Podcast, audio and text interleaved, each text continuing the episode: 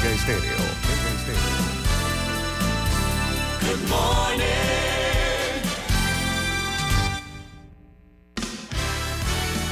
La mejor franja informativa matutina inicia a partir de este momento con un análisis completo del acontecer nacional e internacional. Noticiero Omega Estéreo.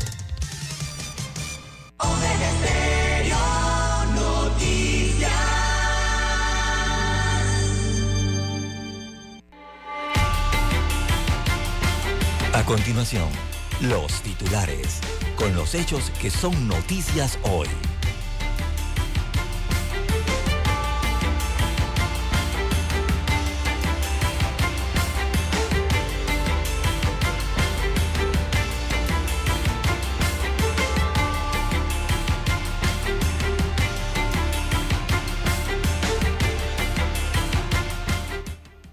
Gabinete aprueba nuevo contrato del Estado con Minera Panamá. Durante la sesión de este miércoles, el ministro de Comercio e Industrias, eh, Alfaro, sostuvo ante el Consejo de Gabinete el nuevo contrato entre el Estado panameño y la empresa minera Panamá. BIT lanza herramienta de planificación de inversiones para los países de Mesoamérica. Poloneses se manifiestan por suministro de agua potable, dicen que es irregular. El IDAN le responde. También tenemos, señoras y señores, enfermos crónicos piden intervención del Ejecutivo por el desabastecimiento de medicinas. Arrocha trata de mantenerse en el segundo lugar en la recolección de firmas para la libre postulación. Torrijos propone trabajar con la aeronáutica civil y fomentar su competitividad regional. También tenemos que Marta Linares y David Virsi serían los hace bajo la manga de Martinelli para la carrera presidencial. También tenemos el 34% de los inscritos en el padrón electoral afirmado por un independiente. También para hoy, señoras y señores,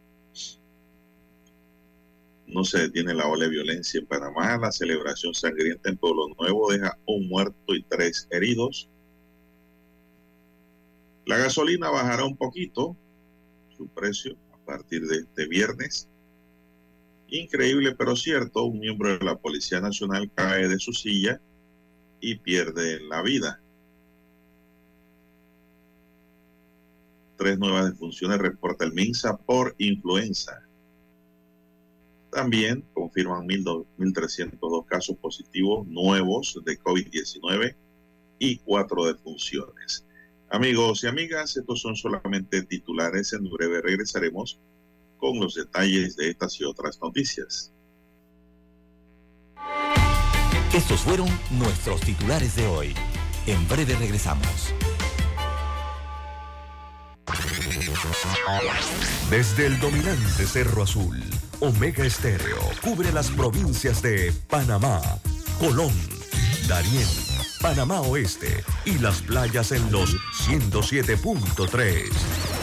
Continúa desde el majestuoso Cerro Canajagua en los 107.5, cubriendo todas las provincias centrales hasta el imponente volcán Barú en los 107.3 para las provincias de Chiriquí, Bocas del Toro y Veraguas. Omega Estéreo para todo Panamá.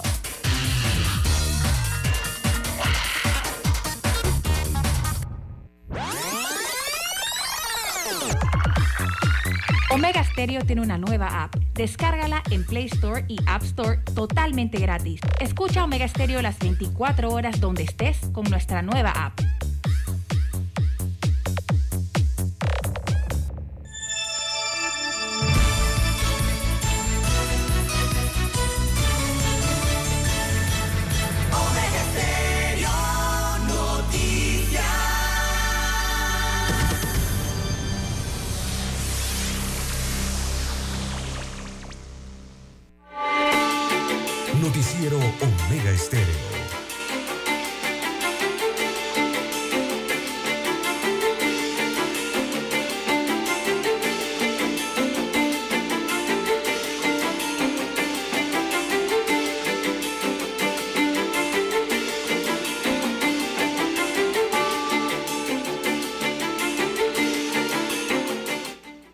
Amigos y amigas, muy buenos días. Hoy es miércoles 15 de junio del año 2023. Dani Arauz está en el tablero de controles en la mesa informativa. Le saluda Juan de Dios Hernández Sanmur para presentarle las noticias, los comentarios y los análisis de lo que pasa en Panamá y el resto del mundo en dos horas de información. Iniciando esta jornada como todos los días con fe y devoción agradeciendo a Dios por esa oportunidad que nos da de poder compartir una nueva mañana y de esta forma llegar hacia sus hogares, acompañarles en sus automóviles y donde quiera que usted se encuentre a esta hora de la madrugada. Pedimos para todos salud, divino tesoro, seguridad y protección, sabiduría y mucha fe en Dios. Así es, amigos y amigas, mi línea directa de comunicación es el WhatsApp. Es el doble seis catorce 1445. Ahí me pueden escribir para cualquier pregunta o consulta que tenga bien al doble seis catorce catorce cuarenta y cinco. Vamos a dar inicio a esta mañana informativa. Y tenemos que hoy, pues, Panamá tiene un juego de alto calibre para los amantes del deporte y del fútbol, fanáticos y pues para todos los panameños. Panamá tiene un juego de alto calibre al tener que enfrentarse a Canadá. En la semifinal de la Liga de Naciones con CACAF en Allegheny Stadium, esto será pues, en Estados Unidos, en la ciudad de Paradise, Nevada. Allá jugará pues Panamá y esto será desde las 6 de la tarde. ¿eh? Un juego muy importante. En la historia entre estos dos países, Canadá tiene ventaja, con cuatro victorias y dos derrotas y seis empates. Tenemos, dice, que ser un equipo unido, comprometido, y también en lo que generemos lo podemos convertir en gol, dijo el técnico Thomas Christensen. Estamos a dos partidos de ganar un título, un título que cada vez gana más importancia. Ya la próxima edición da clasificación a la Copa América. Es algo único, emocionante y nos tiene que motivar a todos, agregó. esta es la Copa UNCAF, amigos y amigas. Mientras que el capitán del equipo Aníbal Godoy habló de lo importante que es ese choque. Dice, nos jugamos nos jugamos mucho. Es uno de los partidos más importantes que tenemos en los últimos años. Estamos conscientes de que estamos a un paso de levantar un título después de un CAF, el último título que levantó Panamá y estuvimos cerca en 2013, 2015 en Copa Oro, explicó. Lo han demostrado Estados Unidos, México, lo han demostrado, fueron a competir y nosotros tenemos hoy que competir a esta altura y estar a la altura del juego ellos tienen buenos jugadores, nosotros tenemos grandes jugadores también y tenemos que hacer lo que sabemos hacer, insistió el capitán. Mientras que para Harold Cumming aseguró que solo tiene un objetivo. Con la mayor seriedad, como una eliminatoria, es un rival que hemos tenido rivalidad fuerte y lo enfrentaremos con toda la seriedad porque sabemos lo importante que es para nosotros conseguir un título con la selección de Panamá y faltan dos partidos para llegar a ello, llegar al título. Tenemos que ser un equipo unido, comprometido y también lo que queremos lo podamos convertir en gol. Volvió a intervenir Tomás Christensen, amigos y amigas. Bueno, este juego es hoy a las seis ¿verdad? de la tarde, seis de la tarde. Pues, muchos panameños están esperando esto. Es que el deporte, don Dani, es la terapia de este convulsionado mundo. A la gente le gusta ver el deporte, ya sea fútbol, béisbol, eh, el deporte que, más donde, donde esté Panamá involucrado, ¿no? Defendiendo el color y la bandera nacional. Así que este es un juego de semifinal. ¿eh? Si Panamá gana esto, va a una final por la UNCAF. ¿Cierto, Dani? Así que vamos a ver qué acontece hoy. Eh, Canadá es un equipo muy bueno. Recordemos la participación de Canadá en el último mundial. Fue espléndida. se fue solito adelante y clasificó, claro, lógicamente que en el Mundial es otra cosa cuando ya se encuentran los grandes allá, pero fue un grande regional en la eliminatoria de CONCACAF y hoy choca con Panamá. Pues Panamá tiene también un buen equipo, yo no lo dudo, usted tampoco lo debe dudar. Los muchachos todos están jugando inspirados y todos saben que en el fútbol hay un futuro para los que van llegando a estos niveles. Y ahí está pues cada uno en su mejor exhibición como una vitrina para hacer buenas contrataciones también como jugadores. Así que los que están ya a este nivel de selección, pues, y muchos los nuevos, sobre todo que los más nuevos, saben del alto compromiso que tienen para ellos primero, para ellos como jugadores, para su familia y para el país. Así que vamos a ver si Dios nos lo permite, este juego a las seis, a ver cómo está la selección nacional.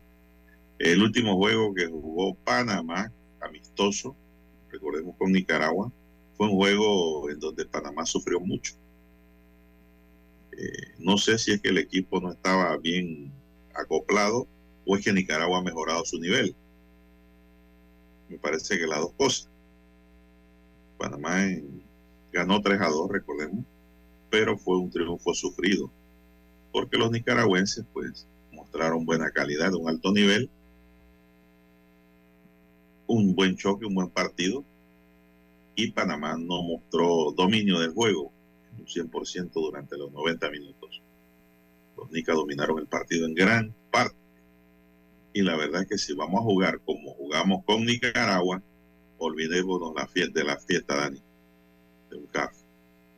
Olvidémonos de ello, porque el Canadá es un equipo ya mundialista, un equipo debidamente organizado, debidamente estructurado, debidamente presentado, y todos sabemos de la calidad que tiene Canadá en estos momentos. Así que vamos a ver cómo sale Panamá hoy, ojalá lo haga muy bien. Panamá cuando juega con los grandes se crece, tengan eso presente. Esa es una variedad y una, una premisa que siempre pues, hemos dicho y Panamá sí lo ha desarrollado. Cuando juega con equipo grande, Panamá crece. Cuando Panamá juega con equipo pequeño, se enreda todo y los juegos no salen como lo esperan. Ya eso lo hemos visto. Cuando Panamá ha jugado con equipos de más bajo nivel en la zona, en este momento, y pues los resultados están allí. Bien, son las 5.47 minutos. Vamos a hacer una pequeña pausa, don Dani, mientras se acomoda don César Lara. Vamos a la pausa y regresamos.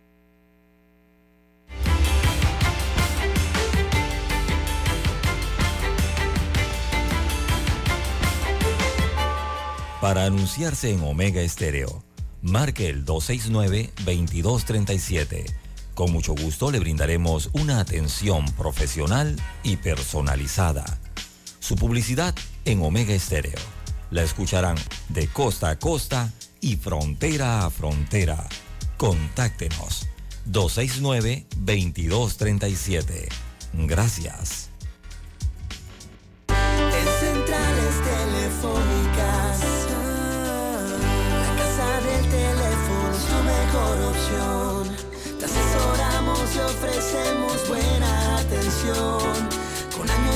Experiencia, trabajando para ti.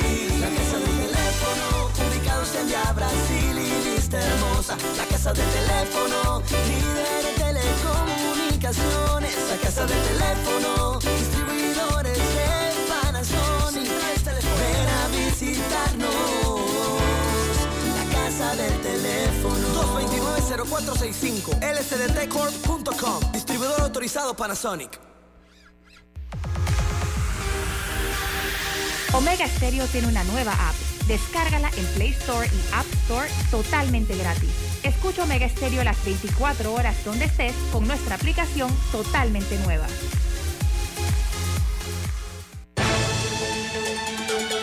La información y el análisis en perspectiva. De lunes a viernes, de 7.30 a 8.30 de la mañana. Con Guillermo Antonio Adames, Rubén Darío Murgas y Camila Dames Arias en perspectiva por los 107.3 de Omega Estéreo. Noticiero Omega Estéreo.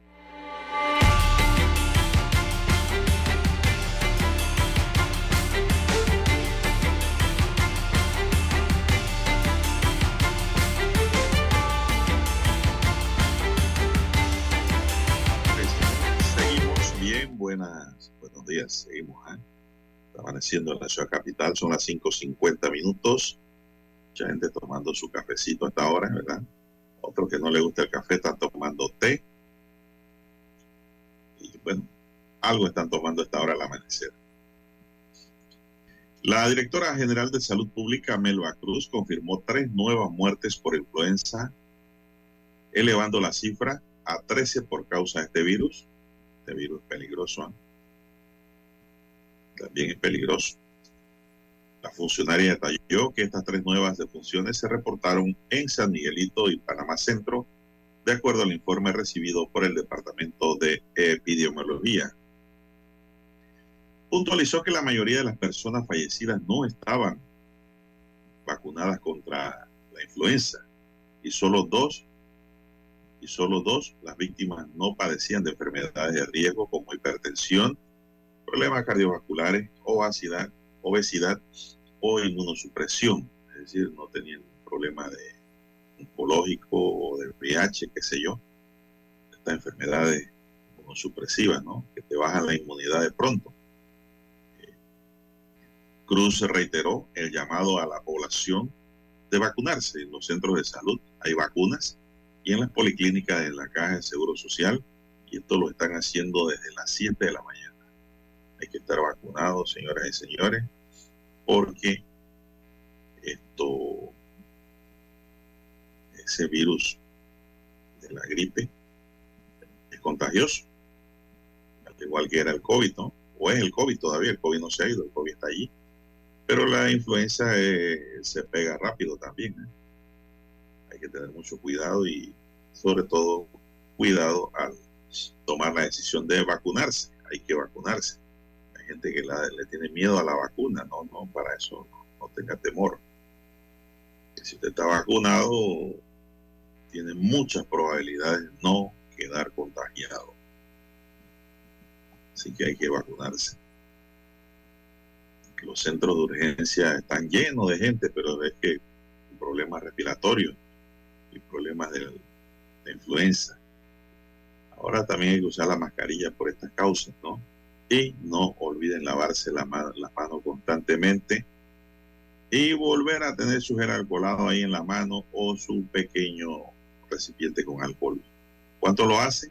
Muy poco. Ya la gente se le olvidó eso. Pero eh, las enfermedades surgen y hay que tener el cuidado y la paciencia ¿no? para enfrentarlas. Por otro lado, tenemos que la COVID-19 está lejos de ser una enfermedad superada en Panamá pues hoy los datos estadísticos recopilados por el MINSA revelan que durante la semana epidemiológica número 23 se confirmaron 1.302 casos positivos nuevos. Esos son de la gente que van a hacerse la prueba. Mucha gente ni va. Esa es la gente que tiene más peligro de contagiar o de empeorar su situación. Eh, es decir, que los contagios acumulados en todo el país aumentaron a 1.042, perdón, a 1.042.631. Son estadísticas, pero nos debe preocupar ya no ese millón y tanto, sino los 1.302 casos positivos nuevos de una enfermedad que la gente piensa que ya no está, que ya fue superada. No, ahí está. El informe también da cuenta de que el domingo 4 al sábado 10 de junio se confirmaron cuatro muertes por COVID-19. Ahí está la cosa, pues. Con las cuales se elevó a 8.634 la cifra de fallecimientos desde el inicio de la pandemia en marzo de 2020.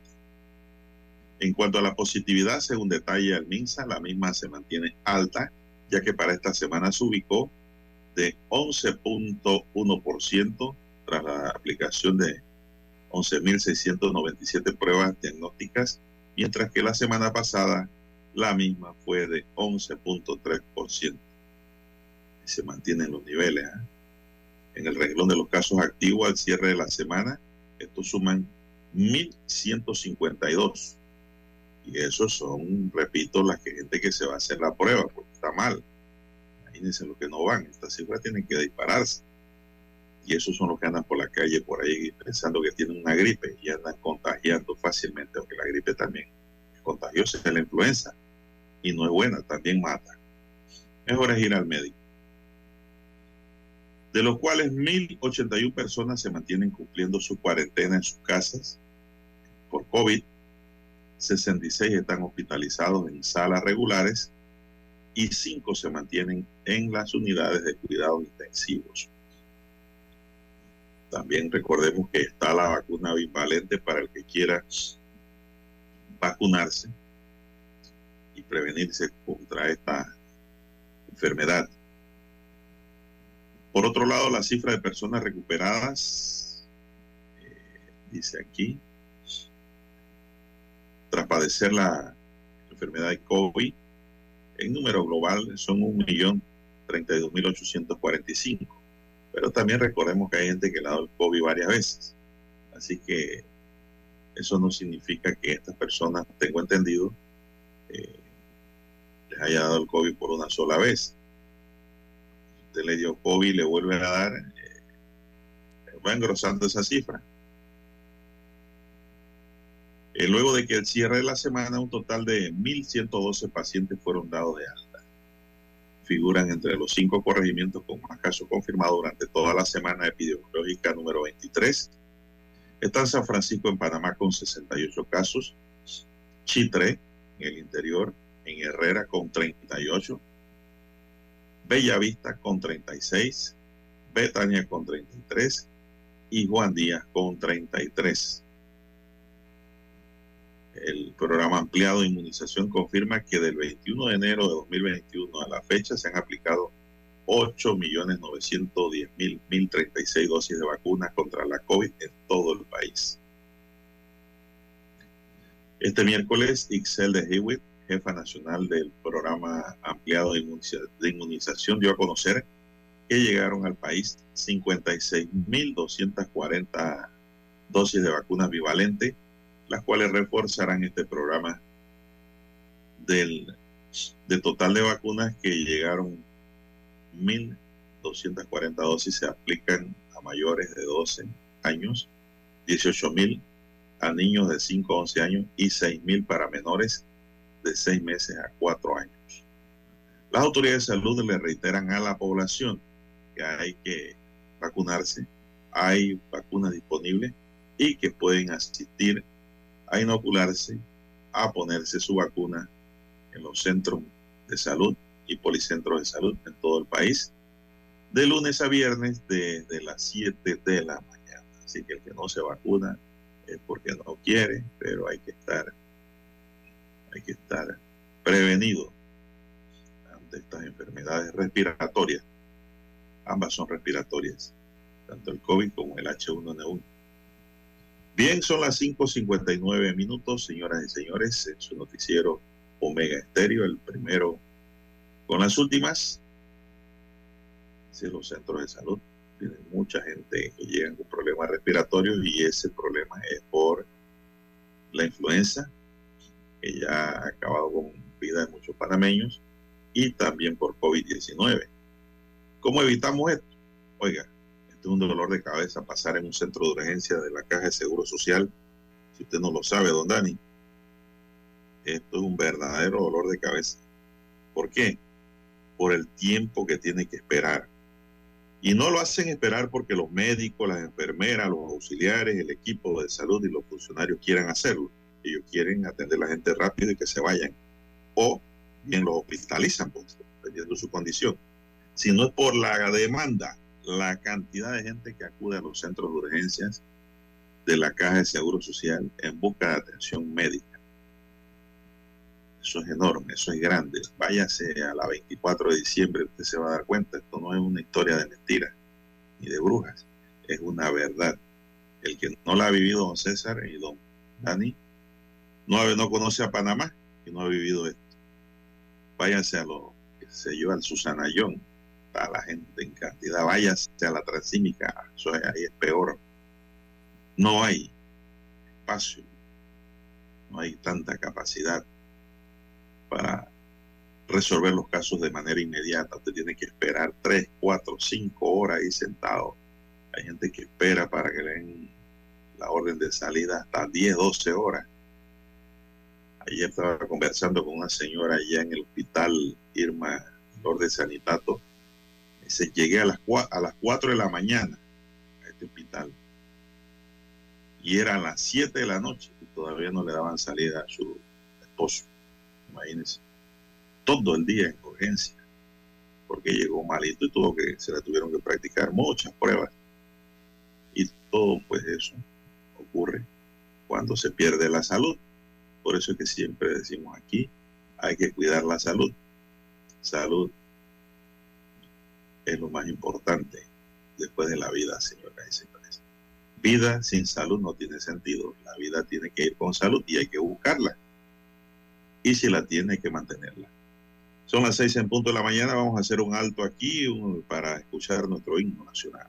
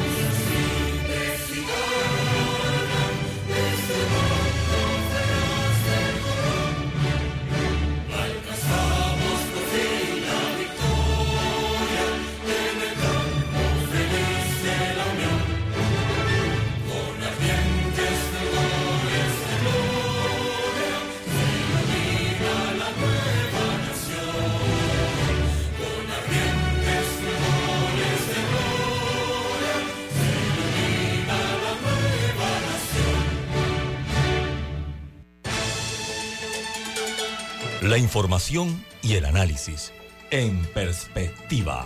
De lunes a viernes, de 7.30 a 8.30 de la mañana. Con Guillermo Antonio Adames, Rubén Darío Murgas y Camila Adames Arias. En perspectiva. Por los 107.3 de Omega Estéreo. Noticiero Omega Estéreo.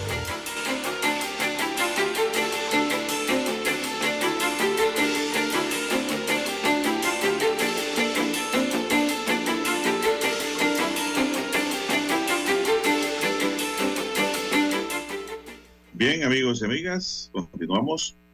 Bueno, el ministro de Comercio e Industria, Federico Alfaro, fue autorizado este miércoles 14 de junio, este miércoles, sí, 14 de junio, o sea, ayer, por los miembros del Consejo de Gabinete para que firmen en representación del Estado panameño el nuevo contrato con Minera Panamá. Alfaro Boy durante su sustentación en el gabinete dijo, no cabe la menor duda que este contrato es un triunfo histórico para Panamá. De acuerdo con el funcionario, ese contrato es dramáticamente mejor en todo aspecto que el firmado durante o mediante la ley número 9 de 1997.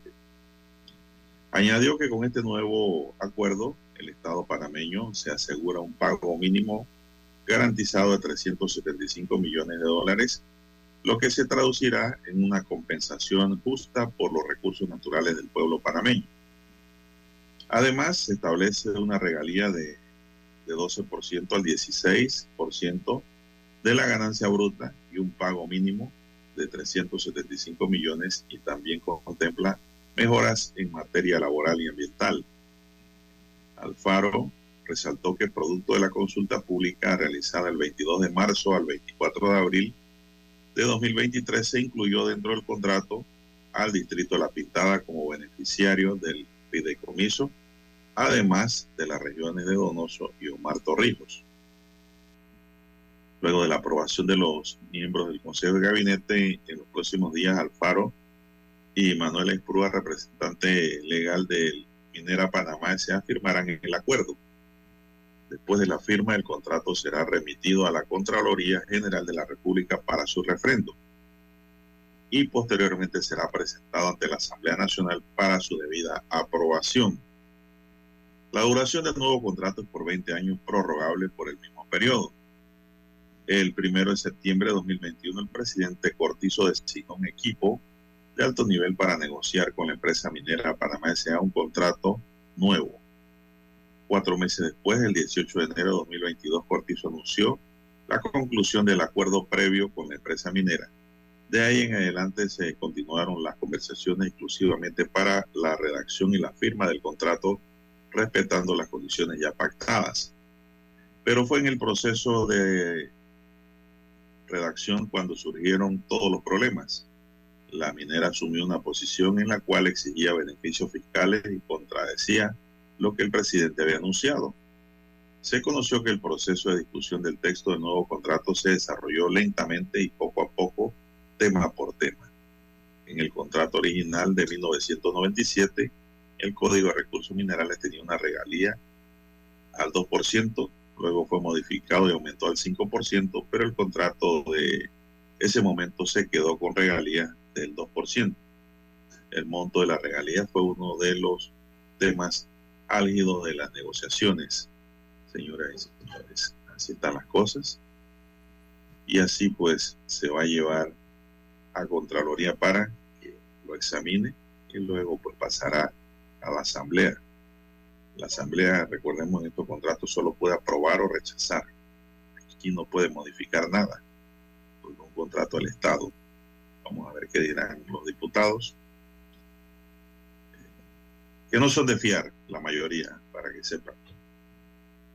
Así que vamos a ver qué acontece. Ahí saldrán muchas verdades de los verdaderos diputados que están ahí, que es la minoría, los verdaderos honorables. Bien, son las seis, ocho minutos, señoras y señores, en su noticiero Omega Estéreo, el primero con las últimas. A ver qué más eh, podemos ver aquí eh, sobre este tema esta autorización. Eh, no hay mayores detalles, el contenido de la nota es casi igual en todos los diarios sobre este contrato. Bien, eh, don César y don, César está tratando de conectarse, no sé, al Zoom. No sé por qué no entra. Bueno, no se detiene la ola de violencia y crímenes en las calles en Panamá. Hay un muerto y tres heridos y esto fue el resultado de un ataque ocurrido en un lavautos llamado Detalles, ubicado en calle 10 de Pueblo Nuevo, frente al centro evangélico y misionero El Charay. Los delincuentes no respetan ni donde está la casa de Dios. Mire usted, frente a la casa de Dios, que hay un centro evangélico allí y misionero. Allí formaron el alboroto y mataron a uno, dejando a dos gravemente heridos. La víctima fue identificada como Héctor Jones, de 50 años, propietario de lavauto, con antecedentes delictivos por homicidio y otros delitos. Esa es la parte que lo pone a pensar a uno, ¿no? Jones celebraba el cumpleaños de su esposa en las instalaciones del local cuando un grupo de individuos llegó en un vehículo y comenzó a disparar, hiriendo a dos hombres y una mujer. El hoy Oxiso mantenía rivalidades con un grupo del sector de la porqueriza. Uno de los heridos tiene antecedentes por falsificación de documentos y agresión contra un agente policial. La Policía Nacional activó un operativo en busca de los criminales. De momento no se tiene mayores detalles si ya hay algún aprendido o no en este hecho ocurrido en Pueblo Nuevo. Son las 6:11 minutos, señoras y señores, 6:11 minutos. En redes salió un video hace mucho unos jóvenes que golpean a otro. Y yo pensaba que eso no era en Panamá. Y resulta ser que sí era en Panamá y era video reciente también, porque hay mucha gente que sube video viejo y confunde. Está viendo notas por las redes. Yo fui uno de ellos. Yo pensé que ese video era viejo. Pero resulta ser que un hombre fue brutalmente agredido en calle 18 en Santana y estaba recluido en el Hospital Santo Tomás desde la noche del domingo, ya que no solo fue golpeado y pateado por otro grupo, un grupo de jóvenes, sino que además también fue apuñalado por cuatro sujetos. Mire usted. Según información preliminar, el hecho fue presenciado por más de una decena de personas que a la hora que ocurrió el hecho se mantenían en las inmediaciones de los bares que se ubican en este sector de Santana, pero ninguno intervino para auxiliar a la víctima, solo se dedicaron a grabar, a filmar con celular lo que estaba pasando. Y en su lugar, pues como ya dije, en vez de ayudar, empezaron fue a grabar con celulares. Inclusive en uno de los audios una mujer le dice a otro, no te metas en eso, déjalo, no te metas en eso. Y nadie hizo nada. En el audio, como ya lo dije, eh, pues una mujer gritó, lo acuchillan, lo acuchillan, sin embargo, también dice, no te metas en eso. Mientras sigue filmando sin hacer nada, ni siquiera gritar, llamar, nada, nada, nada. Después que los cuatro agresores se cansaron de golpear a la víctima, se fueron del área y fue cuando alguien llamó a la policía. Se informó que personal de la sección de homicidio y femicidio de la Fiscalía Metropolitana y del Ministerio Público se encuentran investigando este caso para identificar a los agresores, ya que hay video. Lo más probable es que la policía los identifique y los encuentre. Esos videos que circulan, la policía tiene equipos necesarios y oportunos y avanzados que amplían las imágenes. Y allí, pues, es donde la policía puede determinar quién participa en determinado delito. Así es, señoras y señores, y este es caso muy parecido al que ocurrió con Anthony Javier Batista, de 20 años, quien murió a inicios del mes de marzo, cuando fue brutalmente golpeado tras salir de una discoteca en Obarrio. Acá también eran unos bares que están en calle 18 de Santana y el muchacho andaba por allí, pues, eh, en esos bares. La verdad que si tuviera la edad de esos muchachos de 18 a 30 años, yo ni me metería en, esos bares esos lugares, inclusive hasta las discotecas ya son peligrosas. Hay que resguardarse, hay que tener cuidado, porque la delincuencia en Panamá ha crecido de manera vertiginosa. Ayer eh, estaba por el área de San Miguelito en las vías principales, a las 10 de la noche ya la policía tenía retenes por todos lados y pues me parece bien. A muchos les molesta que la policía pare y pida licencia o, qué sé yo, cédula, o tengan que bajarle el vidrio. pero es necesario, señoras y señores, es necesario que la policía esté con las medidas preventivas, porque no se aguanta la maleantería y el crimen en Panamá. Son las 6:15 minutos. Vamos a hacer una pequeña pausa aquí para regresar con más del acontecer nacional.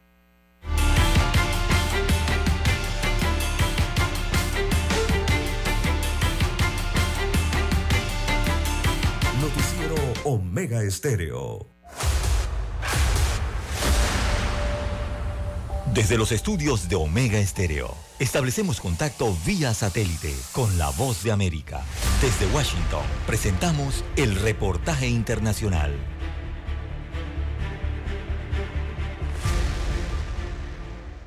Luego de asistir a su cita con la justicia en un tribunal federal de Miami y desde su club de golf en Bedminster, Nueva Jersey, el expresidente Donald Trump no dudó en dirigirse a sus simpatizantes y en un encuentro como si de un mitin electoral se tratara, arremetió contra el actual mandatario Joe Biden y fiel a su habitual discurso dijo. Hoy hemos sido testigos del abuso de poder más atroz en la historia del país. Un presidente corrupto en el cargo ha hecho que su principal opositor político sea arrestado por cargos falsos, justo en medio de una elección presidencial en el que está perdiendo y mucho. Esto se llama interferencia electoral y representa otro intento más de amañar y robar una elección presidencial. Sin indicios de abatimiento y a juzgar por las encuestas, pareciera que el exmandatario republicano utiliza cada golpe en su contra para erguirse con mayor fuerza y pese a ser el primer presidente en funciones o retirado en haber sido procesado por cargos penales federales, sus seguidores continúan mostrando devoción absoluta por el ya conocido como fenómeno Trump. Y en entrevista con La Voz de América, el experto en ciencias políticas, Eduardo Gamarra, aseguró. Simplemente ven todo como parte de una conspiración en contra del, del expresidente Trump. Y eso, por supuesto, tiene matices mucho más profundos. ¿Dónde estamos como país con una polarización extrema? ¿Dónde estamos en este país con el, el resurgimiento de, de, un nacionalismo, inclusive, digamos, de un nacionalismo vinculado a, a, a la supremacía blanca? En su discurso, el expresidente no dudó en lanzar advertencias contra el presidente Joe Biden y aseguró que si llega a la Casa Blanca, nombrará un fiscal especial para perseguir a Biden. Sin embargo, y pese Pese las alusiones, el presidente Biden y sus principales asesores permanecen en silencio y han decidido no hacer declaraciones sobre la acusación federal contra Donald Trump. Además, habrían ordenado hacer lo mismo al Partido Demócrata Nacional a fin de no interferir en el procesamiento judicial. Judith Martín Rodríguez, Voz de América. Escucharon vía satélite desde Washington el reportaje internacional. Desde el dominante Cerro Azul, Omega Estéreo cubre las provincias de Panamá, Colón, Darién, Panamá Oeste y las playas en los 107.3. Continúa desde el majestuoso Cerro Canajagua en los 107.5, cubriendo todas las provincias centrales hasta el imponente volcán Barú en los 107.3 para las provincias de Chiriquí, Bocas del Toro y Veraguas. Omega Estéreo para todo Panamá.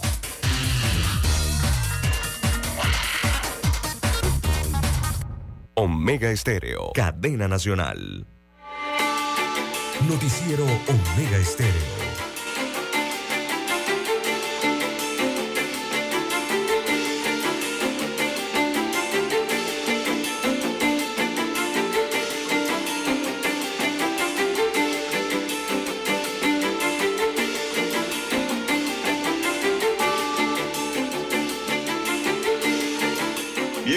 Amigas, tenemos que a las 16, 6, 19 minutos la Policía Nacional pues está de luto. Ayer se reportó el lamentable fallecimiento de un subteniente de nombre Julio Wong Delgado, de 46 años, perteneciente a la Dirección Nacional de Transporte y Mantenimiento. Este hecho ocurrió cuando el oficial se mantenía en su oficina y de forma repentina sufrió una caída de su silla en Ancón donde laboraba y quedó allí inconsciente. Inmediatamente después del accidente, Wong fue trasladado a un centro hospitalario de urgencias. Se realizaron maniobras de resucitación por 25 minutos y se le administraron medicamentos para intentar reanimarlo. Desafortunadamente, pues no se logró y falleció. El subteniente Wong falleció a las 3 y 21 de la tarde. La noticia ha generado tristeza, mucha conmoción entre sus compañeros de trabajo y familiares, quienes lo recuerdan como un empleado dedicado y comprometido con sus labores. Las circunstancias exactas que rodean la caída de Wong y su posterior fallecimiento aún están siendo investigadas, porque no se descarta también que haya sido un infarto, que le ha quitado la vida, porque cayó de su silla y no se levantó más está investigando si fue producto del golpe, de la caída o fue un infarto que le dio. Pero lamentable el hecho. Así que pues esto ocurrió ayer, cuando un subteniente de la policía pues, pierde su vida. Pasa su alma. Así es. Todas estas cosas hay que mirarlas con detenimiento, ¿no? Nosotros salimos de la casa salimos de la oficina de vuelta a casa, pero no sabemos si llegaremos al destino. Por eso que yo siempre digo, que hay que estar preparado para todo. Y preparado hasta para partir, ¿no? ¿Cómo? Haciendo cosas buenas, haciendo cosas interesantes, ayudando al prójimo y sacándose todos esos malos espíritus que tiene la persona para estar limpio, libre y con pasaporte en mano. Eso es lo que siempre he dicho. Y hay que hacerlo, señoras y señores. Hay que ir a la iglesia, visitar la casa del Señor. ¿Qué padre no le gusta que sus hijos lo visiten? Dígame, ¿cuál no? Lo mismo las misiones evangélicas, las casas de oración de los diferentes grupos religiosos. Todos son buenos caminos que llevan a un solo destino pero son caminos distintos. Eso yo no hago reparo, no soy fanático de ninguna iglesia ni de ninguna religión. Estoy claro en dónde voy y cómo voy. Así que hay que prepararse siempre, señoras y señores, porque no sabemos cuándo Dios nos llama. Son consejos de reflexión para cada uno de nuestros queridos oyentes. Son las 6:22 minutos, amigos y amigas, en su noticiero Omega Estéreo, el primero con las últimas bueno, me están hablando aquí de una buena noticia para los panameños. Y es que a partir de las 6 de la mañana de este viernes 16 de junio, o sea, mañana, se espera una reducción en el precio de los combustibles en el país. La Secretaría Nacional de Energía de Panamá hizo público el miércoles los nuevos precios del combustible que entrarán en vigor. En la provincia de Panamá y Colón se anuncia una reducción de 0.0 o de 6 centavos para ser más específico por litro en la gasolina 95 octano. Una disminución de un centavo en la gasolina de 91 octanos y una baja de 5 centavos en el diésel. El litro de gasolina 95 octanos tendrá un costo de 1.43 mientras que la gasolina de 91 octano se situará en 97 centavos por litro.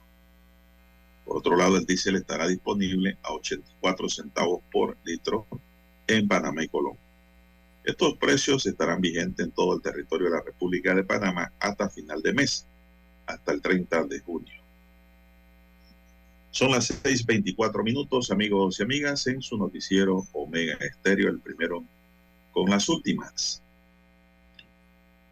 También eh, se emite un aviso de vigilancia por paso de la onda tropical hasta el día sábado. Ayer cayó un aguacero fuerte para el área este de la provincia de Panamá. Llovió bastante fuerte. Según el pronóstico tiene que haber llovido por otras partes, pero de esa sí tuve conocimiento, ¿no? Porque me agarró el aguacero en el área este. Según el pronóstico del meteorólogo Roberto Martínez, se mantendrá vigilancia sobre las provincias centrales, Chiriquí, Bocas del Toro, Veragua, Golfo y Bahía de Panamá, así como también las comarcas Unayala y Emberá. Un aviso de vigilancia por lluvias y tormentas emitió ayer el Instituto de Meteorología e Hidrología de Panamá debido al paso de la onda tropical número 5 el cual está vigente desde las 7 de la noche de ayer hasta las 12, mediodía del próximo sábado 17 de junio. ¿eh? Van a caer aguaceros. Hay que tener nada más el debido cuidado y estar preparados. Según el pronóstico del meteorólogo, se mantendrá la vigilancia sobre las provincias centrales, también Chiriquí, Boca del Toro, Veragua, Golfo y Bahía de Panamá, así como también las comarcas el, monitoreo se mantendrá con más énfasis sobre las regiones de Panamá Centro y Este, Tierras Altas en Chiriquí, la comarca Nove así como también en las provincias de Panamá Oeste, Colón, Coclé y Darién, debido a la posibilidad de inundaciones que se dan, crecidas de río y deslizamientos de tierra. Se prevé que la onda tropical número 5, al interactuar con la zona de convergencia intertropical y el sistema de baja presión, que se ubica en el norte del Golfo de Mojitos desde una atmósfera inestable, al igual que acumulados de lluvias entre los 30 a 60 milímetros por día durante las próximas 24 a 48 horas, mientras que en las áreas montañosas estos podrían ser mayores, destaca la nota del meteorólogo. Son las 6.26 minutos en su noticiero Omega Estéreo, el primero con las últimas también se nos informa aquí que la mesa de trabajo en la que participan funcionarios de planificación, compras y asesoría legal y logística de la Caja de Seguro Social le da seguimiento estrecho a los expedientes de compra de medicina que están para refrendo en la Contraloría para que se agilice el proceso. Esta información fue confirmada este miércoles por la doctora María Donderis, presidenta de la Comisión Especial de Abastecimiento de Medicamentos de la Caja de Seguro Social, quien agregó que el objetivo de esta mesa es agilizar cualquier problema que haya en los procesos de compra para que sean refrendados lo más rápido posible. Y tienen que poner en su parte la Contraloría también y ponerse en el zapato de los usuarios. Por suerte son humanos y ellos saben muy bien y deben entenderlo así que el medicamento es necesario, inclusive ellos mismos necesitan los medicamentos. Por lo tanto, yo creo que si yo fuera jefe de ese departamento, agilizo esto por encima de todo, la medicina. Sin salud no hay producción, no hay trabajo, no hay estabilidad en el hogar. Así que hay que refrendar esto lo más rápido posible, señoras y señores. Bueno, amanece Panamá encapotado. Estoy mirando por el ventanal ahora mismo. La ciudad y la ciudad amanece oscura. Está, llena de, está lleno de agua el cielo va a llover hoy bastante, parece. Aquí en la ciudad de Panamá, no sé cómo estará en el interior. De igual forma, eh, sigo con la nota, se detalló que el abastecimiento de medicamentos en todas las farmacias de las unidades ejecutoras del país registra un porcentaje promedio de 87.8% debido a que ya hay expedientes refrendados y los proveedores han estado entregando los medicamentos en los diferentes depósitos, dijo la funcionaria especificó, por ejemplo, en la provincia de Los Santos y Colón el abastecimiento está por arriba del 94%, mientras que en Bocas del Toro este alcanza 93% y que solo en una provincia está por el orden de los 80%, aunque no confirmó en cuál provincia. Yo me imagino que es la de Panamá, donde hay mayor demanda, ¿no? Hay más consumo de medicamentos y más asegurados. Son las 6:29 minutos, 20 nueve segundos, amigos y amigas. Es el momento de hacer una pausa para escuchar el periódico.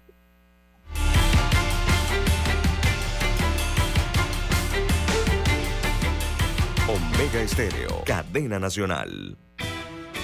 ¿Se imaginan si todas fuéramos iguales? Dichosamente, son nuestras diferencias, nuestras metas y nuestra manera de ver la vida lo que nos hace únicas. Pensando en nosotras, Global Bank nos ofrece un programa con condiciones flexibles, seguros, promociones, eventos y asesoría financiera para impulsarnos a cumplir nuestros sueños.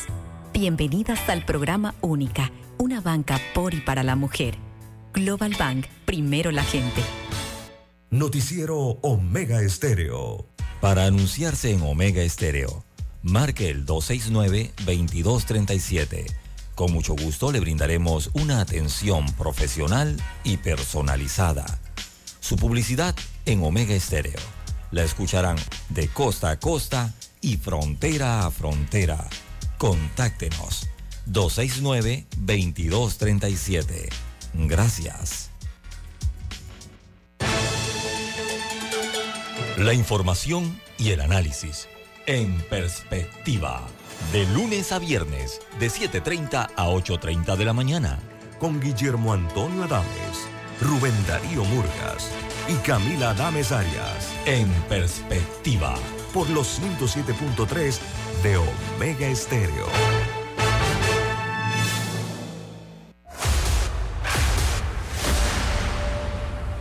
Desde los estudios de Omega Estéreo, establecemos contacto vía satélite con la voz de América. Desde Washington, presentamos el reportaje internacional.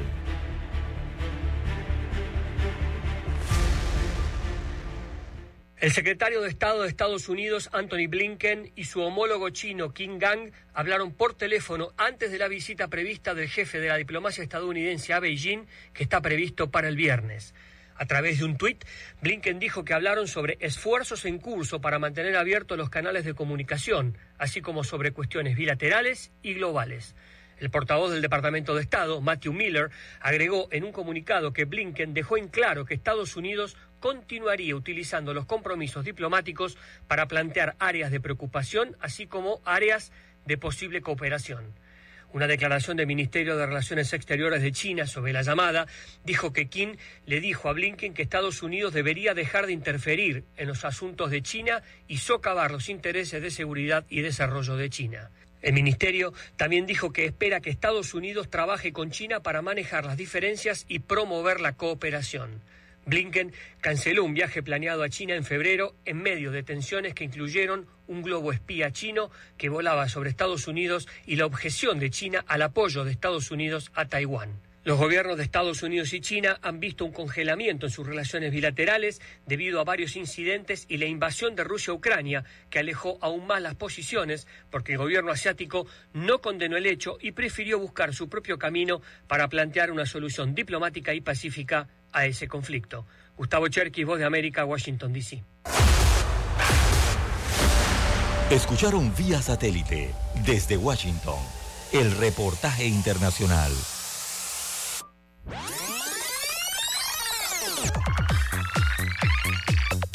Omega Stereo tiene una nueva app. Descárgala en Play Store y App Store totalmente gratis. Escucha Omega Stereo las 24 horas donde estés con nuestra aplicación 100% renovada. Noticiero Omega Estéreo. Las noticias impresas en tinta sobre papel. Con ustedes. Escuchando el periódico. Los titulares de las primeras planas de los diarios estándares de circulación en Panamá.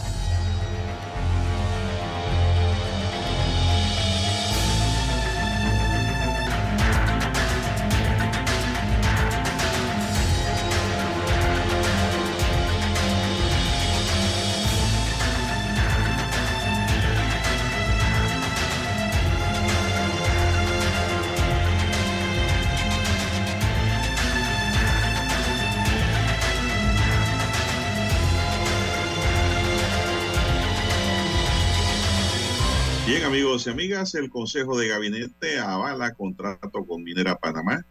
El Consejo de Gabinete avaló el contrato entre el Estado y la Minera Panamá que deberán ser firmados en los próximos días entre el ministro de Comercio e Industria, Federico Alfaro, y el representante de la empresa filial de la canadiense First Quantum.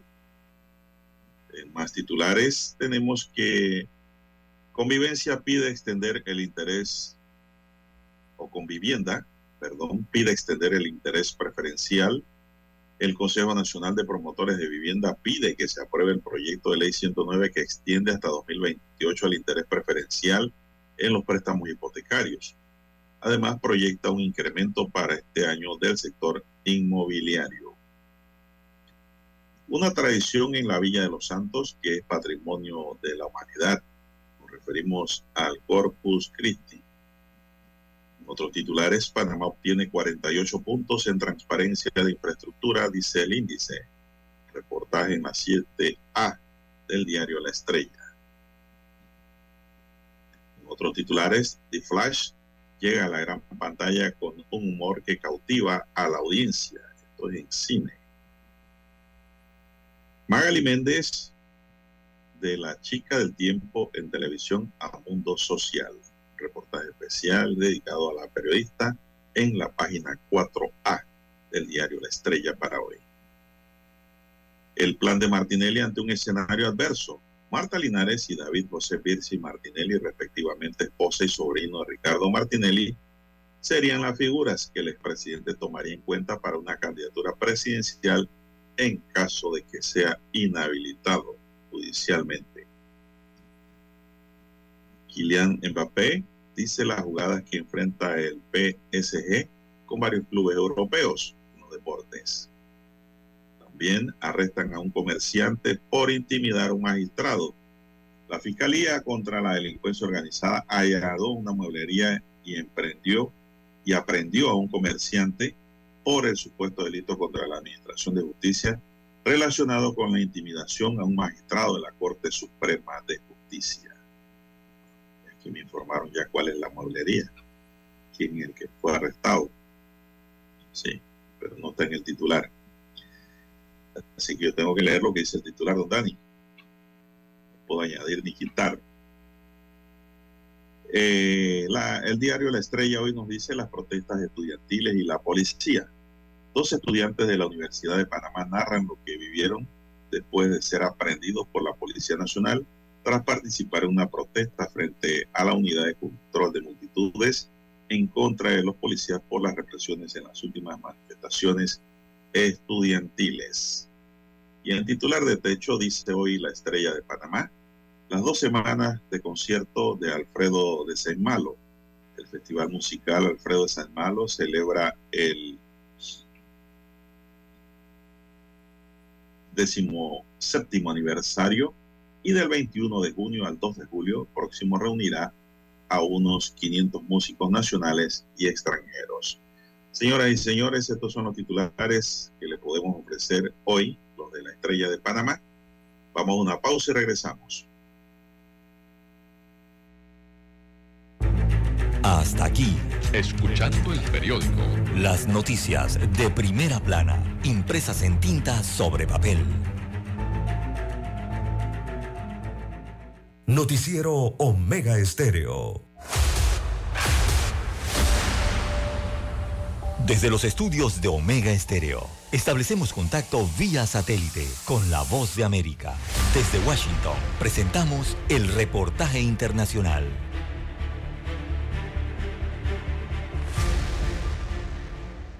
El gobierno del presidente Biden anunció la extensión hasta 2025 del estatus legal temporal, el TPS, por 18 meses más para 300.000 migrantes de varios países que habían enfrentado el riesgo de deportación y pérdida de permisos de trabajo bajo las políticas del gobierno del expresidente Donald Trump. La información fue confirmada por el secretario del Departamento de Seguridad Nacional, Alejandro Mayorkas, quien en un comunicado aseguró textualmente, a través de la extensión del estatus de protección temporal, podemos ofrecer seguridad y protección continua a los beneficiarios actuales que son ciudadanos de El Salvador, Honduras, Nepal y Nicaragua, que ya están presentes en los Estados Unidos y no pueden regresar debido a los impactos de los desastres ambientales. El programa TPS no conduce a la residencia permanente en los Estados Unidos, pero proporciona estatus legal, protección contra la deportación hasta por 18 meses y da permiso de trabajo para que las personas laboren legalmente en el país. La ley estipula además que los beneficiarios podrán extender el permiso oficial. El Congreso estadounidense estableció el TPS en 1990, cuando dijo que los inmigrantes de cuyos países de origen se consideraban inseguros podrían vivir y trabajar en los Estados Unidos por un periodo de tiempo determinado si cumplían con los requisitos establecidos. Actualmente, 16 naciones tienen designaciones TPS. Afganistán, El Salvador, Haití, Honduras, Nicaragua, Ucrania y Venezuela son algunas de ellas. La administración del expresidente Trump buscó cancelar la mayoría de los programas de TPS, argumentando que las administraciones anteriores los habían utilizado indebidamente. Sin embargo, estos intentos fueron detenidos en un tribunal federal. Según la declaración del Departamento de Justicia Nacional de los Estados Unidos, se espera que los avisos que se publicarán próximamente en el registro federal tengan más información sobre los criterios de elegibilidad y lo que es necesario para que los beneficiarios actuales se vuelvan a registrar para TPS y renueven sus permisos de trabajo. A pesar de la presión de los legisladores demócratas y los defensores de los inmigrantes, la administración ha optado por no continuar con la expansión o reasignación de los programas TPS para estos países, lo que significa que el programa no se abrirá a nuevos solicitantes, excluyendo así a los recién llegados de la elegibilidad para TPS. Héctor Contreras, Voz de América, Washington. Escucharon vía satélite desde Washington el reportaje internacional. Noticiero Omega Estéreo. ¿Se imagina si todas fuéramos iguales?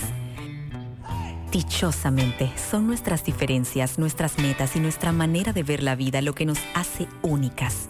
Pensando en nosotras, Global Bank nos ofrece un programa con condiciones flexibles, seguros, promociones, eventos y asesoría financiera para impulsarnos a cumplir nuestros sueños. Bienvenidas al programa Única, una banca por y para la mujer.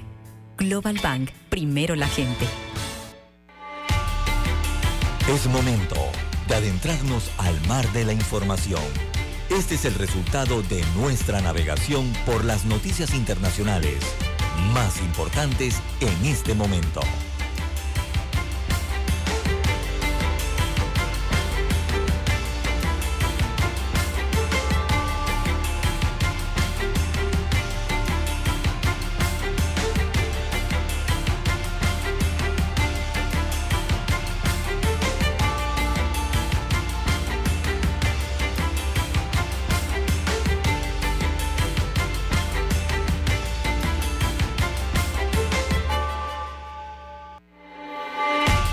Señoras y señores, seguimos, son las 6:42 minutos. Buenos días, Panamá. Avanza la mañana y amanece, pero amanece opaco el día por el cielo colmado de agua en la ciudad capital. Hay que tener cuidado. ¿ah? Recuerden que las inundaciones en Panamá se generan fácilmente. Hay que estar atento y hay que tener uno en su cabeza un mapa de inundaciones cuando sale a la calle y está lloviendo. Usted no puede salir desprevenido. Usted tiene que saber a estas alturas dónde son las áreas más inundables en Panamá. Entrando al plano internacional, señoras y señores, el fiscal general de Estados Unidos, Merrick Garland, defendió este miércoles la designación el pasado noviembre de Jack Smith para investigar al expresidente Donald Trump, al que este último recién imputado calificó de rufián. Cuando nombré al señor Smith, lo hice porque subraya el compromiso del Departamento de Justicia con la independencia y la rendición de cuentas. El señor Smith es un, fiscal de carrera, veterano, indicó Gerald ante la prensa. Smith, según subrayó, reunió a un grupo de fiscales y agentes experimentados y con talento que comparten su compromiso con la integridad y el Estado de Derecho. Su nombramiento tuvo lugar para investigar la implicación de Trump en el asalto al Capitolio del 6 de enero de 2021, mientras se ratificaba la victoria de Joe Biden en las presidenciales de noviembre anterior y la sustracción de documentos clasificados de la Casa Blanca tras abandonar el poder. Por este último caso se le imputan 37 cargos. Trump, que este martes compareció ante la justicia en Miami, se convirtió así en el primer presidente exmandatario estadounidense en afrontar una acusación federal. Este mismo martes por la noche, Trump prometió que si gana las elecciones presidenciales de 2024, designará un fiscal especial para investigar a Biden, a quien definió como el presidente más corrupto de la historia de los Estados Unidos.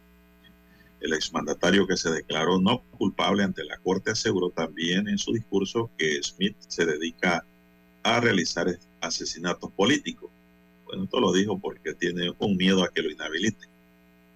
Igualito a lo que sucede en Panamá. y que la decisión del Departamento de Justicia de procesarlo tuvo lugar por motivos políticos. Pues igualito a lo que pasa en Panamá. Trump prometió que si gana las elecciones presidenciales de 2024, designará un fiscal especial, pero muy especial para que investigue a Biden. Mire usted por dónde va esto. Ojo por ojo, diente por diente, ¿no? Allá en los Estados Unidos, pero eh, los cuestionamientos en Estados Unidos están en contra del fiscal es porque dicen que no ha aplicado la ley de manera tenaz y dura contra Trump, que se declaró no culpable y no pasó más nada. Bueno, vamos a ver qué trabajo desarrolla eh, este fiscal Jack Smith. Son las 6:45 minutos, amigos y amigas. Bueno, un escándalo en redes sociales, no sé si lo viste, Dani, y los amigos oyentes también. Y es que, pues, eh, después de que las acciones de varios influyentes transgéneros de enseñar sus pechos en el césped frente a la Casa Blanca se volvieron virales ayer. La administración Biden, después de elogiarlos como las personas más valientes e que jamás había conocido, se vio obligado a condenar el topless. Este comportamiento es inapropiado y respetuoso para cualquier evento de la Casa Blanca. No refleja el evento que organizamos para celebrar a las familias LGTB Q, I y más, ni a los otros cientos de invitados que asistieron. Las personas que aparecen en el video no serán invitadas más nunca a estos eventos, decía un comunicado de la Casa Blanca. Y pues, es que allí se lucieron, eh, pero muy mal, eh, gente de estas agrupaciones. Ahí es donde está el problema en el exhibicionismo y el irrespeto. Mire, por eso uno no, uno no tiene nada contra los LGTB, pero no nos gusta el desorden. Gente común y corriente. No nos gusta el desorden. Tremenda polémica se ha armado en redes. Esto luego de que los activistas del colectivo LGTB que fueron invitados el día lunes a la Casa Blanca por el presidente de Estados Unidos, Joe Biden, bailaron con la bandera trans y se grabaron en topless en la residencia presidencial. Algunos mostraban sus pechos, sus senos, ya fueran mujeres eh, lesbianas o, si fue, fuesen eh, trans, pero con, con pecho femenino, ¿no? Eso lo mostraron en video. Eso tiene molesto a la Casa Blanca. Eso ha recibido el repudio don César y don Dani a todo nivel. Como era de esperarse en el video viralizado a través de Twitter, se le puede ver a Biden junto a los activistas en el marco del mes del orgullo gay. El mes de orgullo, celebrado todos los años en el mes de junio, están limitados a, algunos lugares del país norteamericano debido al clima político y social que vive o se vive entre los distintos estados. Posterior a este hecho, la Casa Blanca vetó permanentemente a la influencer transgénero Ross Montoya, luego de que mostrara su seno durante una fiesta del orgullo gay en el jardín sur de la residencia presidencial. Se pasó. El festejo se realizó el pasado sábado en un evento donde el presidente Joe Biden describió a los asistentes como las personas más valientes e inspiradoras que ha conocido. Montoya, quien nació siendo un hombre, publicó un video en redes sociales donde se le veía junto al presidente Biden y la primera dama Jill Biden en la celebración del orgullo de la Casa Blanca. Cito una nota del diario digital RT. Después de saludar al presidente y declarar que los derechos trans son derechos humanos, Montoya mostró su seno desnudo frente a la cámara, frente a la mansión presidencial. La modelo y activista trans es famosa en redes y se graduó con honores en la Universidad de Seattle en la licenciatura de Artes en Estudios Cinematográficos. Bueno, colega de Dania. Dania es cinematógrafo. Posterior al hecho y tras ser sancionada, subió un video asegurando que no ha hecho nada malo. Ahí está el problema, es lo que yo digo. Ahí es donde está el problema. Como que no ha hecho nada malo. Claro, que se pasó. Fueron invitados, pero no para el exhibicionismo. Todos sabemos que es un trans, ya sabemos lo que tiene, ¿no? Por información en las redes. No tiene que mostrar nada. Aquí se pasó. No sé qué dirán los LGTB de otros países. Pero esto ocurrió en los Estados Unidos de América, señoras y señores. Y pues no ha gustado para nada. Vamos a otro tema, son las 6:49 minutos, amigos y amigas. Está lloviendo en la ciudad capital. Me informa Dani que ya está cayendo también un aguacero en el Cangrejo. Serán ahí donde están los estudios centrales. Al menos 74 escarcelados políticos nicaragüenses a los que las autoridades de su país se les privaron de su nacionalidad se declararon este miércoles víctimas del linchamiento judicial después de que la justicia ordenara embargar sus bienes. En una declaración conjunta, 74 de los 222 excarcelados que fueron expulsados hacia Estados Unidos el 9 de febrero pasado y a los que las autoridades han ordenado ahora la expropiación de sus bienes, enumeraron una serie de violaciones a sus derechos humanos. En un fallo de la Sala 1 del Tribunal de Apelaciones de Managua divulgado el viernes pasado, pero con fecha 19 de mayo, ordena a la Procuraduría General de la República la inmovilización y el decomiso a favor del Estado de Nicaragua de todos los bienes de los condenados y que tengan inscrito a su favor en los registros públicos de la propiedad inmueble y mercantil del país, ya sea en su carácter personal o de personas jurídicas.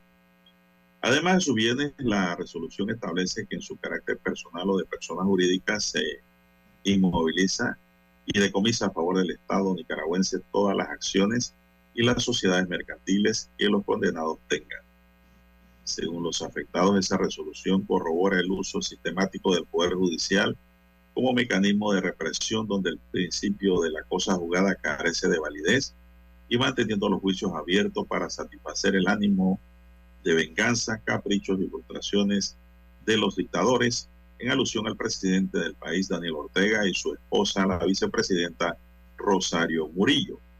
Argumentaron que los 222 desnacionalizados fueron juzgados en violación de las garantías del debido proceso con acusaciones de hechos falsos, con pruebas fabricadas por la policía y el Ministerio Público en audiencias rápidas y secretas, sin acceso a los abogados, con ocultamiento de las causas a la defensa con prisión preventiva y tramitación compleja e improcedente, dictados sin indicios de comisión de delito. Además, que las resoluciones de culpabilidad fueron igualmente ilegítimas y los procesos nulos. Asimismo, observaron que no solo han violado el principio de inocencia, sino también el que una norma posterior solo puede aplicarse cuando beneficia al reo. Tanto los supuestos delitos como las penas a las que aún sigue condenado mediante resoluciones en juicios legalmente fenecidos y mantenidos ilegalmente abiertos no existía en la legislación nicaragüense al momento de la sentencia en firme. Sobre la inmovilización y decomiso de sus bienes y acciones a favor del Estado señalaron que viola otro principio universal y fundamental del derecho que establece que la pena no trasciende de la persona o del condenado y la prohibición constitucional de la confiscación de bienes. La ilegal confiscación equivale a la repartición del botín que realizan los criminales al concluir la comisión de sus ilícitos, apropiándose del producto de los mismos y confirma la relación entre violación de derechos humanos y corrupción, ilustraron los afectados. Por tanto, los afectados se declararon víctimas de la continuada persecución contra ciudadanos sometidos por el tenebroso sistema penal nicaragüense a un verdadero linchamiento judicial producto del odio contra quienes en unión de miles de compatriotas han demandado respeto a los derechos humanos, elecciones libres, libertad, democracia y transparencia. Entre los 74 excarcelados y expropiados que firmaron el documento se encuentran los dirigentes opositores Juan Sebastián Chamorro, Félix Madariaga y Medardo Mairena, que intentaron disputar la presidencia del actual mandatario Daniel Ortega en noviembre de 2021. También la legendaria guerrillera Dora María Telles, era colega de Daniel Ortega, guerrillero los dos, los ex vicecancilleres Víctor Hugo Tinoco y José Palais, el gerente general de la prensa Juan Lorenzo Holman, entre otros afectados. Nicaragua atraviesa una crisis política y social desde 2018 que se ha acentuado tras las controversiales elecciones generales del 7 de noviembre de 2021, en las que Ortega fue reelegido para un quinto mandato, cuarto consecutivo y segundo junto con su esposa Rosario Murillo como vicepresidenta, con sus principales contendientes en prisión o en el exilio. No hay democracia en Nicaragua y Ortega se ha convertido en un dictador de pie a cabeza, señoras y señores. Yo creo que está igual o ha superado a Maduro. Y eso que ya Maduro tiene buen rato en el poder venezolano. O están en parejo, señoras y señores. No hay respeto a la propiedad privada, consagrado por las normas de derecho internacional público y privado, por los tratados y convenios internacionales, por la constitución de cada país en donde se dice que hay democracia, y no se ha respetado el derecho a la propiedad privada. Para nada.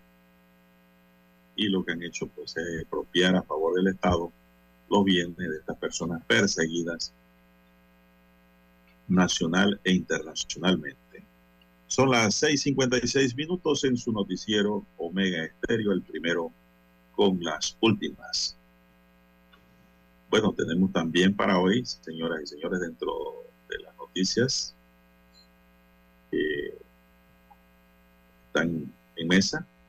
Un hombre con traje a rayas de presidiario y una cadena con una bola atada al tobillo que se cruzó en el camino de la caravana de automóviles en la que salió este martes Donald Trump de los jugados de Miami, dijo que valió la pena haber pasado la noche en el calabozo porque fue arrestado. Eh, Dominic Santana, de 61 años y creado en Nueva York, habló con los reporteros de los canales de televisión de Miami a su salida del centro Turner Wolford Nights Correctional este miércoles tras haber pagado una fianza. Pude soltar mi mensaje. Trump debería estar en prisión mucho tiempo, dijo Santana, quien señaló que lo importante para él es que el expresidente tuvo que ver el cartel con la leyenda Enciérrenlo que portaba cuando obligó a detenerse a la caravana, porque se metió a la vía vestido de raya y con una bola amarrada en el tobillo. El hombre estuvo el martes por la mañana en el hotel y el club de golf de Trump en Doral con su traje de rayas blanca y negra y el cartel de enciérrenlo horas antes de que el ex gobernante que cumple 77 años fuera procesado por 37 delitos penales relacionados a los documentos secretos que tenía escondido en su casa y que sustrajo de la Casa Blanca, en Florida después de haber dejado el hogar de los presidentes. Santana que dijo que como antiguo habitante de Nueva York sabe recorrer y reconocer a un maestro de la estafa, fue por la tarde a los juzgados y allí discutió con los seguidores del expresidente y se paró con su cartel delante de una de las camionetas de la caravana de Trump cuando abandonaba el lugar. Según el canal 10 local, el acta de detención de Santana dice que uno de los vehículos de la caravana debió hacer una maniobra arriesgada para evitar atropellarlo y eso pudo poner en peligro la vida del expresidente Trump.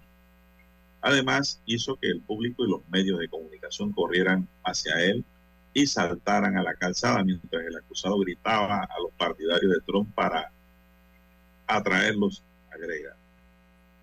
Según el informe policial, ya desde la mañana le habían advertido a Santana que se mantuviera a distancia, se mantuviera fresco de los seguidores de Trump para evitar conflictos, pero él hizo caso omiso. Fue acusado de conducta desordenada, resistencia a la autoridad sin violencia e interrupción del tráfico. Santana dijo que no va a ser la única vez que le vaya a ver a Trump lo que de verdad es, próxima vez irá vestido con traje de presidiario color naranja, según anunció. Esa es su forma de protestar.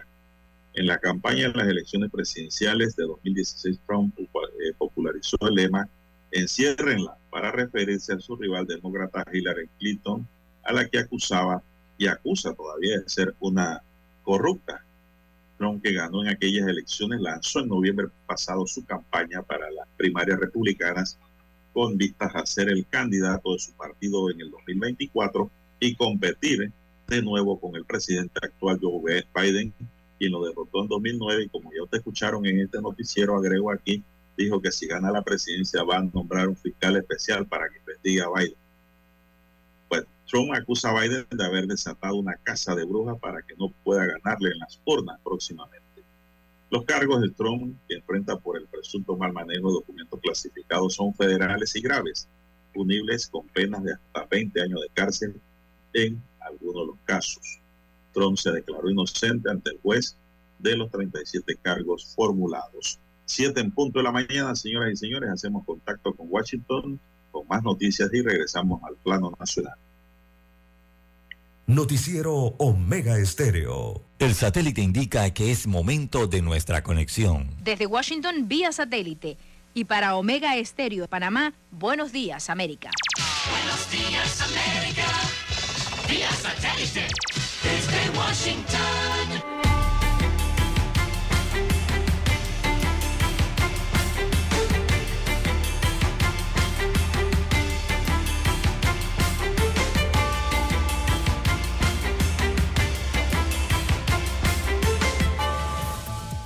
De Washington les informa Yoconda Tapia. El secretario de Justicia de Estados Unidos, Merrick Garland, defendió a Jack Smith, el fiscal de carrera que nombró como asesor especial independiente para manejar las investigaciones penales del expresidente Donald Trump. El fiscal general estadounidense dijo textualmente, como dije cuando nombré al señor Smith, lo hice porque subraya el compromiso del Departamento de Justicia tanto con la independencia como con la rendición de cuentas. El expresidente Trump ha atacado a Smith repetidamente en sus publicaciones en las redes sociales, calificándolo como matón y lunático. En tanto, se espera que el sospechoso de un tiroteo masivo en un club nocturno gay de Colorado Springs llegue a un acuerdo de culpabilidad para declarar cargos de asesinato y odio que aseguren al menos una cadena perpetua por el ataque que mató a cinco personas e hirió a 17. La agencia de noticias de Associated Press dice que la noticia de una posible resolución legal de la masacre del Club Q del año pasado sigue a una serie de llamadas telefónicas desde la cárcel del sospechoso a la AP expresando remordimiento. Y seguimos informando, los hondureños reciben con gratitud la extensión del TPS para sus actuales beneficiarios. Óscar Ortiz reporta. Según informes del Banco Central de Honduras, en los primeros seis meses del año, el país ha recibido cerca de 3.723.000 dólares por concepto de remesas y el 80% proviene de los Estados Unidos, seguido de España con más de 13% y México con 2.5%. y el juego de béisbol del Congreso por apoyo a caridades en Washington, D.C., que enfrenta anualmente a legisladores estadounidenses de los dos partidos políticos, rompió todos los récords con un triunfo abrumador de los republicanos por 16 a 6 sobre los demócratas, poniendo además otro récord en asistencia con más de 66 mil personas y una recaudación de 1.800.000 dólares que favorecerán a 44 organizaciones organizaciones de ayuda caritativa.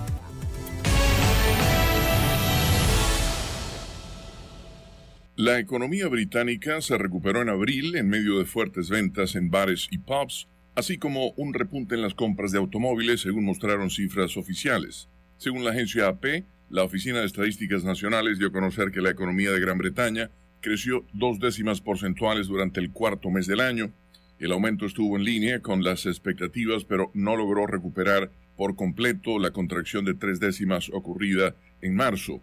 Aunque la economía británica ha logrado evitar caer en una recesión que tiene lugar cuando ocurren dos trimestres consecutivos de crecimiento negativo, apenas ha crecido desde la recuperación posterior a la pandemia, obstaculizada por las altas tasas de interés y las huelgas en una variedad de sectores, incluidos los de la salud, educación y transporte. Samuel Toms, economista jefe del Reino Unido en Pantheon Macroeconomics, espera que el crecimiento del segundo trimestre no cambie con respecto al primero, en vista de que las huelgas continúan. También pronosticó que el feriado público adicional en mayo por la coronación del rey Carlos III pesará sobre la actividad económica. Además, anticipa que los precios más bajos de la energía para los hogares impulsarán el crecimiento en la segunda mitad del año. Una clara incertidumbre que rodea la economía británica es la alta inflación, que actualmente se sitúa en el 8.7%, y el fuerte aumento asociado en los tipos de interés. Los mercados financieros están evaluando un aumento adicional de un cuarto de punto por parte del Banco de Inglaterra la próxima semana, lo cual llevaría su tasa base a un máximo de 15 años de 4.75%. Las tasas de interés más altas ayudan a reducir la inflación al hacer que sea más costoso para los hogares y las empresas solicitar préstamos, lo que significa que potencialmente gastan menos, lo cual al mismo tiempo reduce la presión de la demanda alcista sobre los precios. Con los datos recientes que muestran que los precios y los salarios siguen aumentando considerablemente, nuevas subidas de tipos podrían actuar como un freno contra el poder adquisitivo en el futuro, expresó Susana Streeter, jefa de mercados de la corredora de bolsa Hargreaves Lansdowne. Leonardo Bonet, Voz de América. Desde Washington vía satélite y para Omega Estéreo de Panamá hemos presentado Buenos Días América. Buenos días, América. Vía satélite. Desde Washington. Para anunciarse en Omega Estéreo, marque el 269-2237. Con mucho gusto le brindaremos una atención profesional y personalizada. Su publicidad en Omega Estéreo. La escucharán de costa a costa y frontera a frontera. Contáctenos 269-2237. Gracias. La información y el análisis en perspectiva. De lunes a viernes, de 7.30 a 8.30 de la mañana. Con Guillermo Antonio Adames, Rubén Darío Murgas y Camila Adames Arias. En perspectiva. Por los 107.3 de Omega Estéreo. Noticiero Omega Estéreo.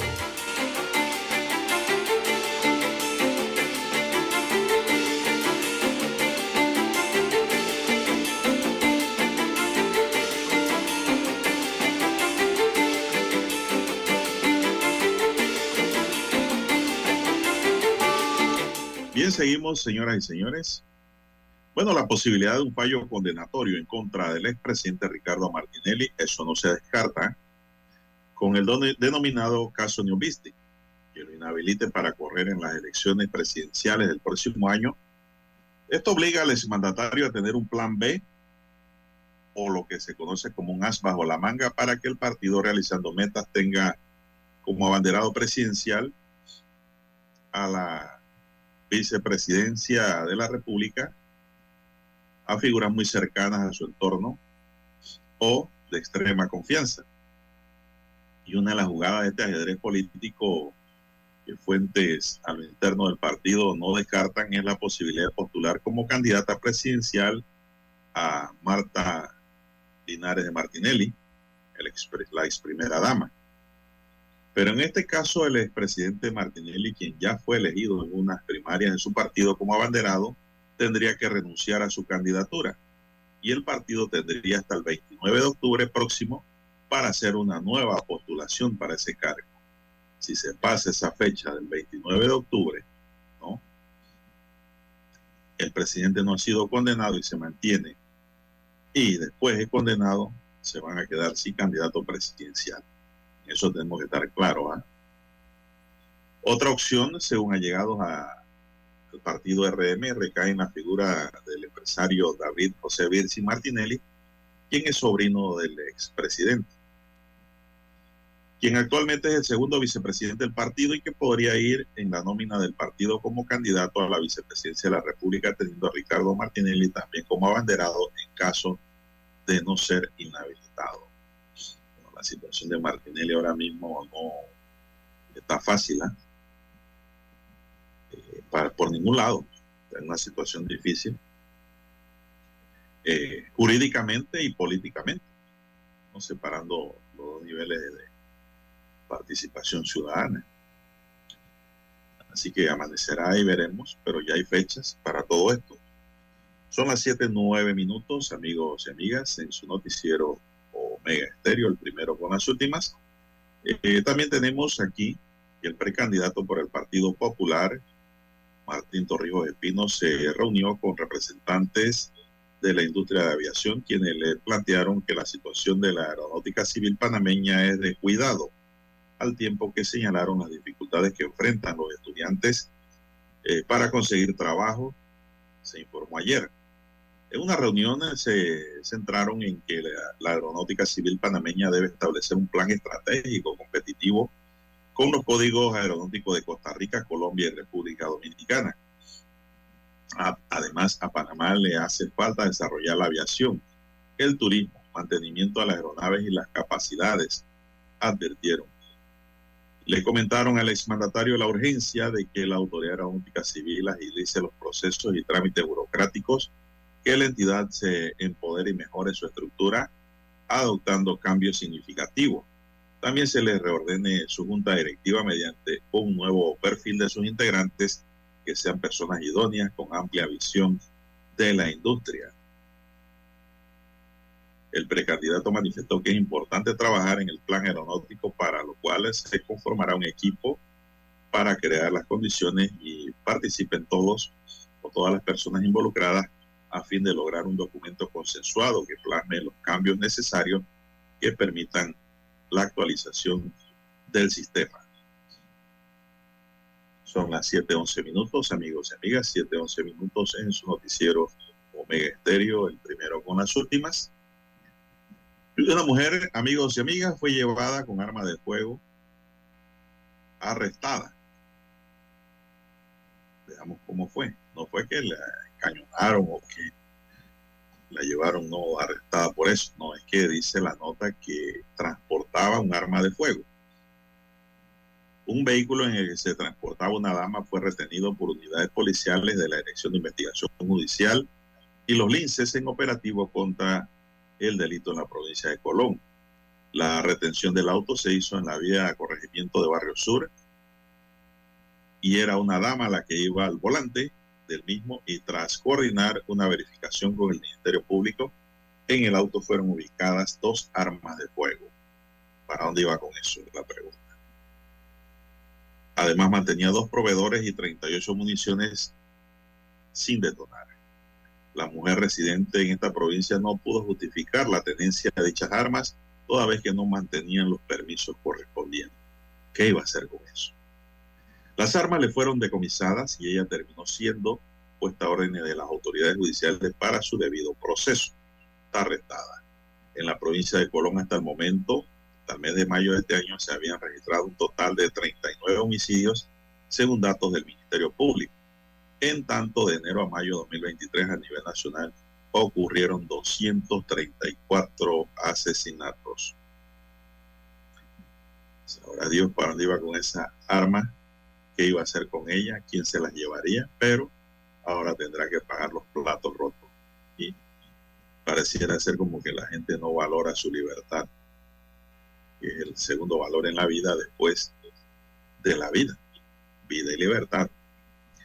Bien, amigos y amigas, son las 7:13 minutos. Vamos a hacer la última pausa para entrar en la recta final de su noticiero Mega Estéreo, el primero con las últimas.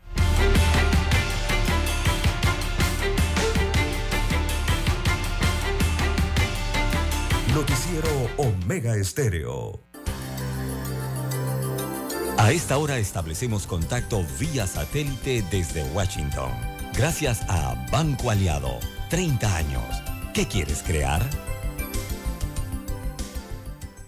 Mediados de mayo, el Subcomité Judicial del Senado escuchó testimonios de especialistas en inteligencia artificial y transmitió su preocupación por la creación de reglas, límites y estándares a seguir. Fue el comienzo de un tema que se extenderá y tendrá ramificaciones en todos los aspectos de la vida diaria. Volvió a estar en la agenda del Senado cuando el Subcomité de Derechos Humanos del Poder Judicial celebró una audiencia sobre las implicaciones de la inteligencia artificial en temas como la privacidad y la seguridad pública.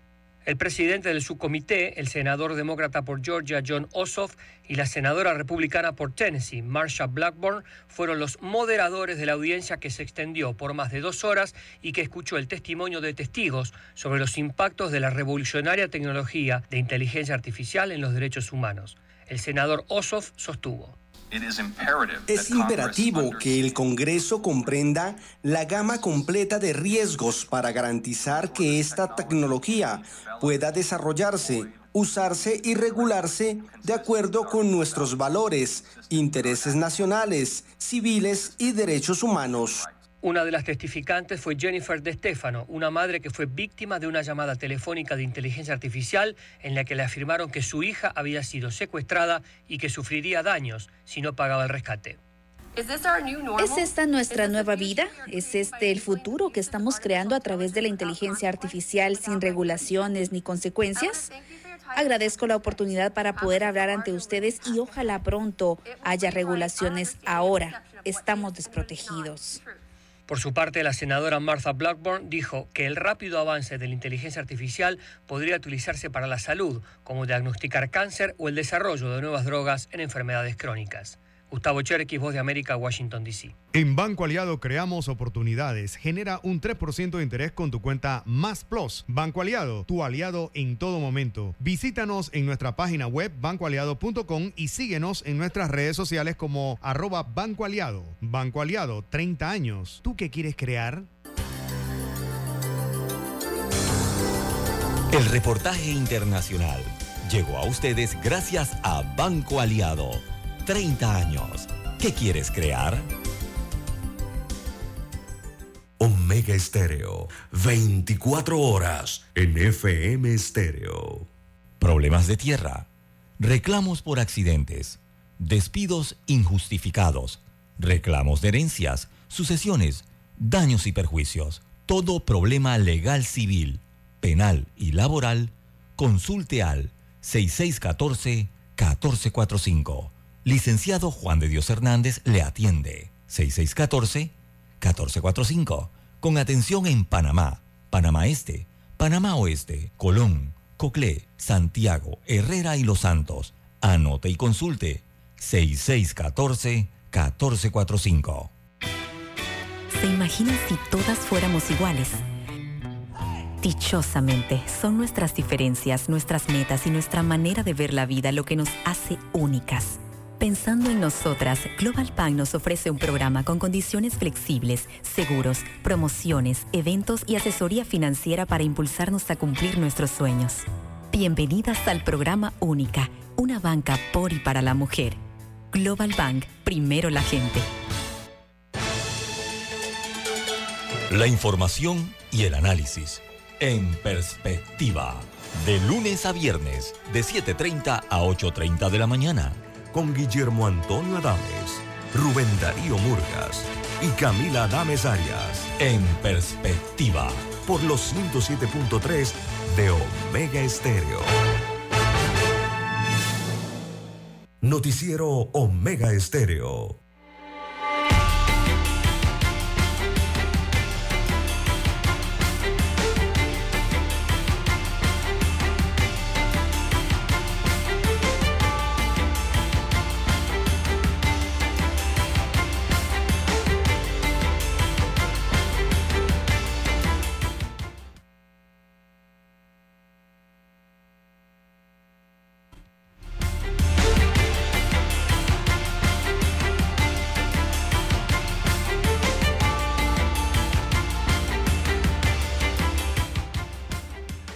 Continuamos en horas de la mañana de este miércoles.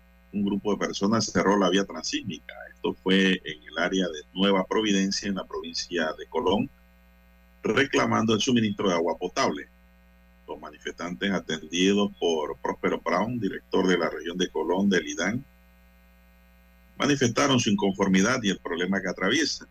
El IDAN informó en estos momentos la planta potabilizadora Antonio Yepes de León, situada en Sabanitas, está trabajando al 60% debido al bajo nivel del lago Gatún, la falta de agua, lo que ha bajado el nivel de producción, lo que afecta a puntos altos como Santa Rita Arriba, perteneciente al corregimiento de Sabanita y en la, afuera de la provincia. En esa zona, indicó están brindando el suministro de agua potable con carros cisterna, porque el agua no sube.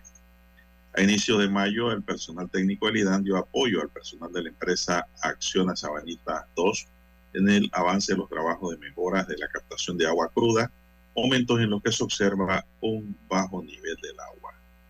El cierre de la vía retrasó las operaciones de la empresa Aguaceo S.A. que reportó el cierre que afectó la recolección de basura programada desde la comunidad de Santa Rita arriba hasta la comunidad del 20 en el corregimiento de Nuevo San Juan. Así que pues, hubo una protesta por falta de agua, pero el IDAN ha dado una respuesta justificada cuando dicen que es por el bajo nivel que hay en las reservas que no permite pues la, producción de un 100%. Son las 7.20 minutos, amigos y amigas, en su noticiero Omega Estéreo, el primero con las últimas. También tenemos para hoy el problema con el Internet ¿ah? por las lluvias. Señoras y señores, ¿eh? el, próximo 3 de julio se realizará la reconstrucción del accidente del bus 5B 54 de la ruta Darien, Panamá, hecho ocurrido el 15 de febrero de 2023, en donde perdieron la vida 39 personas en los planes de Hualaca, en la provincia de Chiriquí.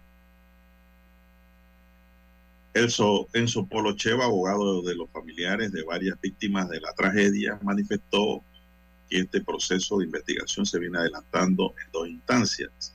Destacó que una debe ser investigada por el Procurador General de la Nación luego de que se querellara a los directivos nacionales del Senafrón, la Autoridad del Tránsito y Migración, y la otra que adelanta la personería de Hualaca.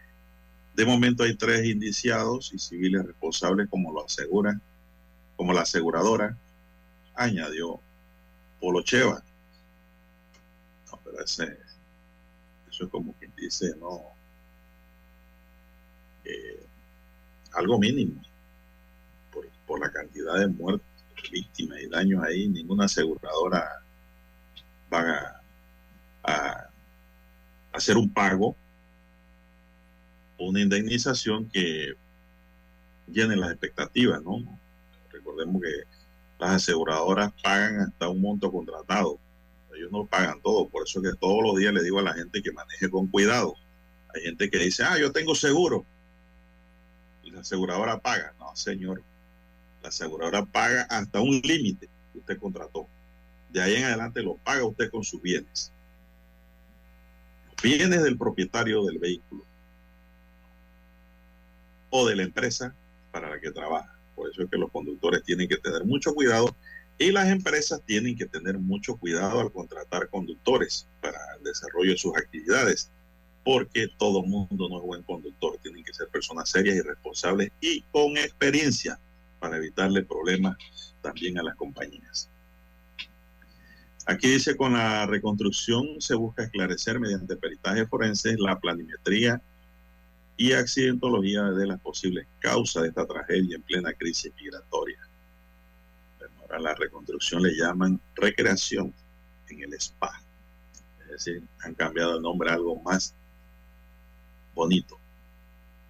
Me parece que el término correcto debe seguir siendo reconstrucción porque van a reconstruir un hecho, ¿no? No recrear.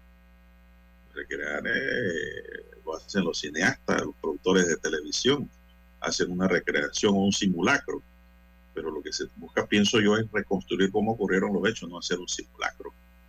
Pero bueno, el nuevo código procesal penal del sistema penal acusatorio nos habla ahora de recreación.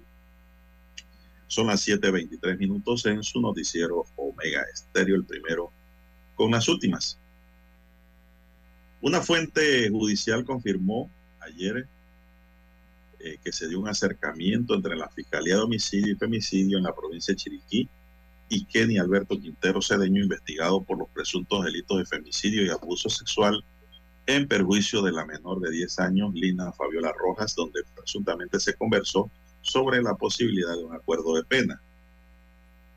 Sin embargo, la fuente señala que en ese primer acercamiento no se logró llegar a un acuerdo y que el investigado mantiene la posición de poder enfrentar los cargos que se le imputaron.